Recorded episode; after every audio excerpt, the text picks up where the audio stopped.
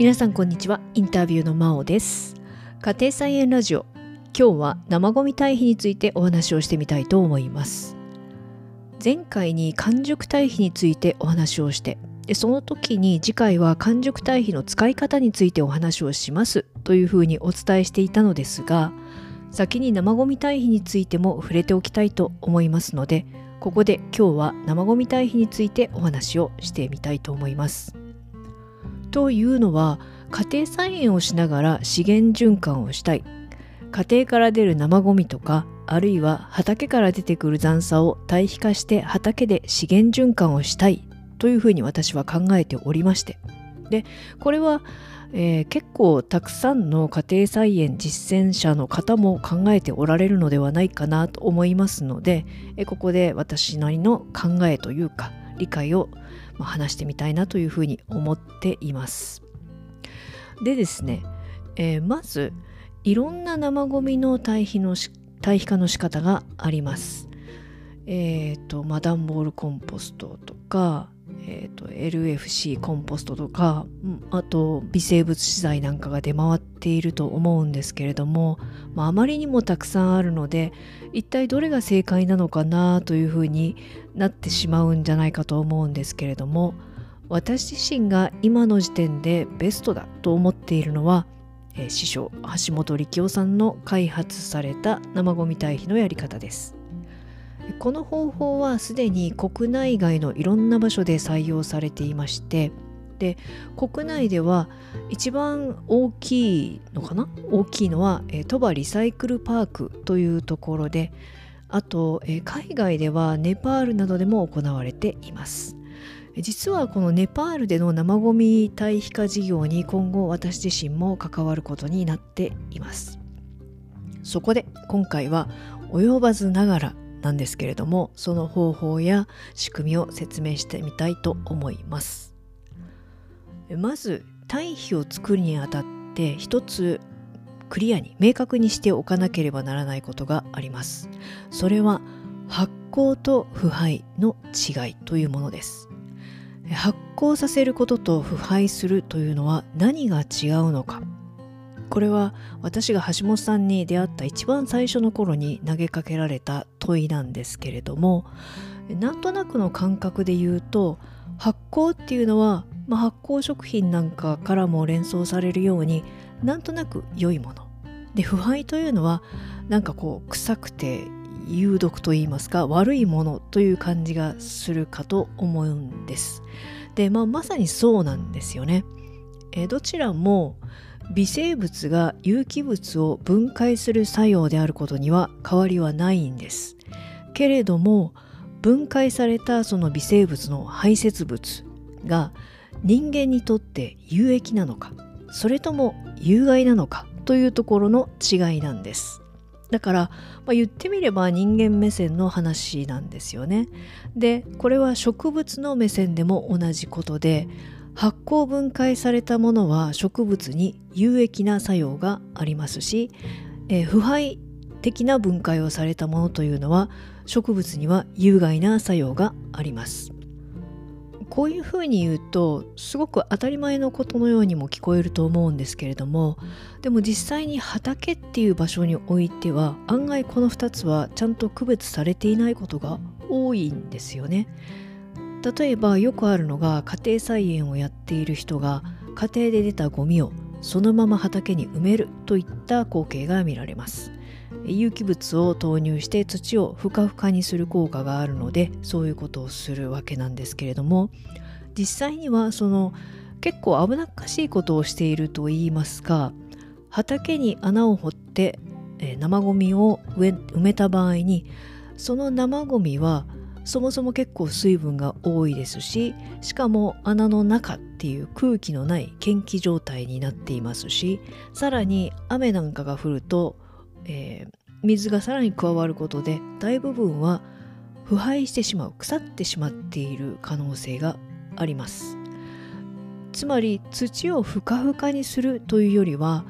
土壌を汚染してしまったりあるいはその腐敗した水分が畑から流れ出ることでまあ、水質の汚染なども引き起こしています、まあ、微量だとは思うんですけれどもつまり生ゴミをそのまま畑にすき込むっていうのはリスクが高いっていうことになるんですよね。できればその生ゴミとかあるいは畑の残差っていうのは一度微生物にちゃんと発酵分解させて堆肥化して安定した形にして土に戻すべきなんです。じゃあそれをどうやってやるのかというのが生ゴミの堆肥化ということになってきます。えー、何やら講義みたいになってしまうんですけれどもでも、まあ、ここはちょっと自分の整理も兼ねてちゃんと説明をしておきたいと思いますのでお付き合いください、えー、橋本さんの方式では生ゴミの堆肥化は2つのステージに分けて処理を行っています。一次処理と二次処理というふうに言われているんですけれども家庭から出た生ゴミというのはなんとなく感覚的にわかると思うんですけれども腐りやすいです。でこれはなぜ腐るのかというところに橋本さんは注目されたそうです。でそこで考え出したというかひらめいたのが、えー、その腐る理由というのは生ゴミには水分と養分が多いからだということでした。えー、養分がたとえたくさんあったとしても水分が全くないカラッカラに乾燥した状態ドライフルーツみたいなやつですね。干し肉とか。であれば腐ることはないですしまた水分だけで養分が全くないのであったら腐ることもないわけです。だからこの2つの要素をまずどうにかしなければいけない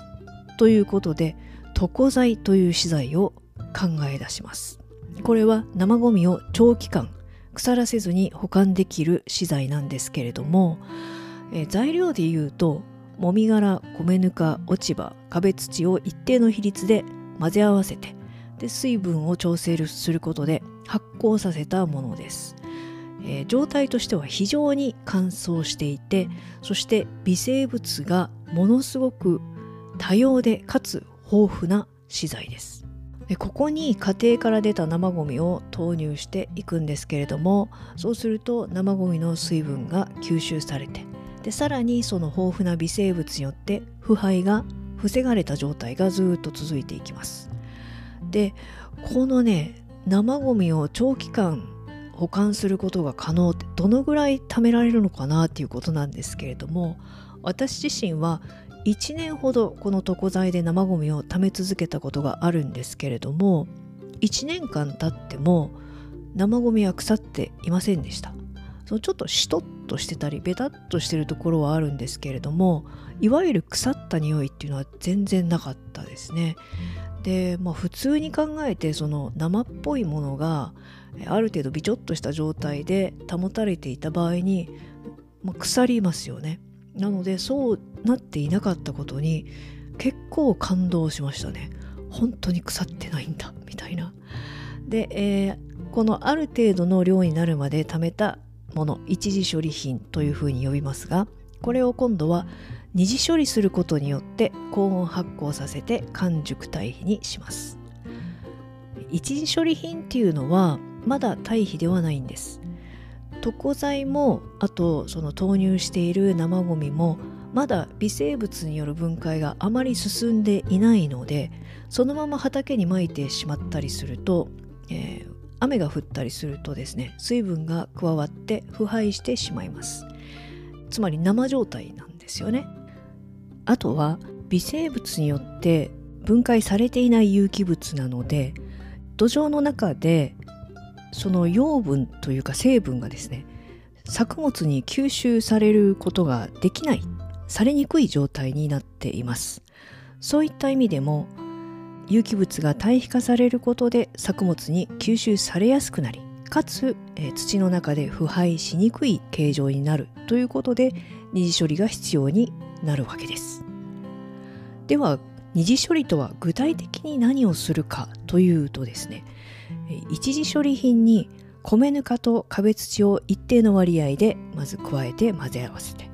で水分を調整することで微生物の分解つまり発酵を促します、えー、米ぬかと水分を一次処理品に足すと次の日には60度を超える場合によっては70度近くになるほどの発酵熱が出ます。これは次の日の朝とかにこう見てみると結構感動します。その微生物のすごい旺盛な活動というんですかね。匂いとかもかなりしますしうんうわーなんか微生物の働きってすごいんだなっていう感じになります。この後は定期的に切り返しをして水分調整をしながら発酵管理をして堆肥を完熟させていきますがだいたいそのプロセスに2ヶ月から3ヶ月ぐらいの期間がかかります。でこの60度以上の高温発酵これは、え発酵しているその山の中で一つの部分全てが均一に60度になるわけではないので切り替えをしをして混ぜながら全体に発酵が行き渡るようにします。でこの熱によって、えー、中にいるであろう病原菌だとかあるいは雑草の種子などが全て死滅するというふうに言われていてそういった意味でも安全な形状になります、まあ、これがざっくりしたやり方になるんですけれども水分の調整が肝になってくるのでまず屋根が必要になります。そして切り返しをやりやすくするためには床面はコンクリートであることが理想です。でこの屋根があってコンクリートが張られている場所である程度の大き広さというのがありそうでない条件なので、まあ、そういった意味ではなかなか気軽にできないなということでやりたくてもできないという人が結構いたりします。私自身は家族には申し訳ないのですが車庫を使わせてもらってなんとかやっているような感じです。こういったプロセスを説明するとなんだかやたら手間がかかって面倒くさいような感じがしてしまいますがしっかりした堆肥を作ることで畑の土作りが簡単になり野菜作りも簡単になります、まあ、簡単とまで言ってしまうと言い過ぎかもしれないですけれどもそういった意味では、えー土作りの根本になる堆肥作りをしっかり行うということが質の良い野菜を作る意味においてもそして環境への負荷を軽減するためにも重要なことであり肝心なところをしっかりする。というのはこれは橋本さんがおそらく無数の失敗の先にたどり着いた技術なのではと思います。そういった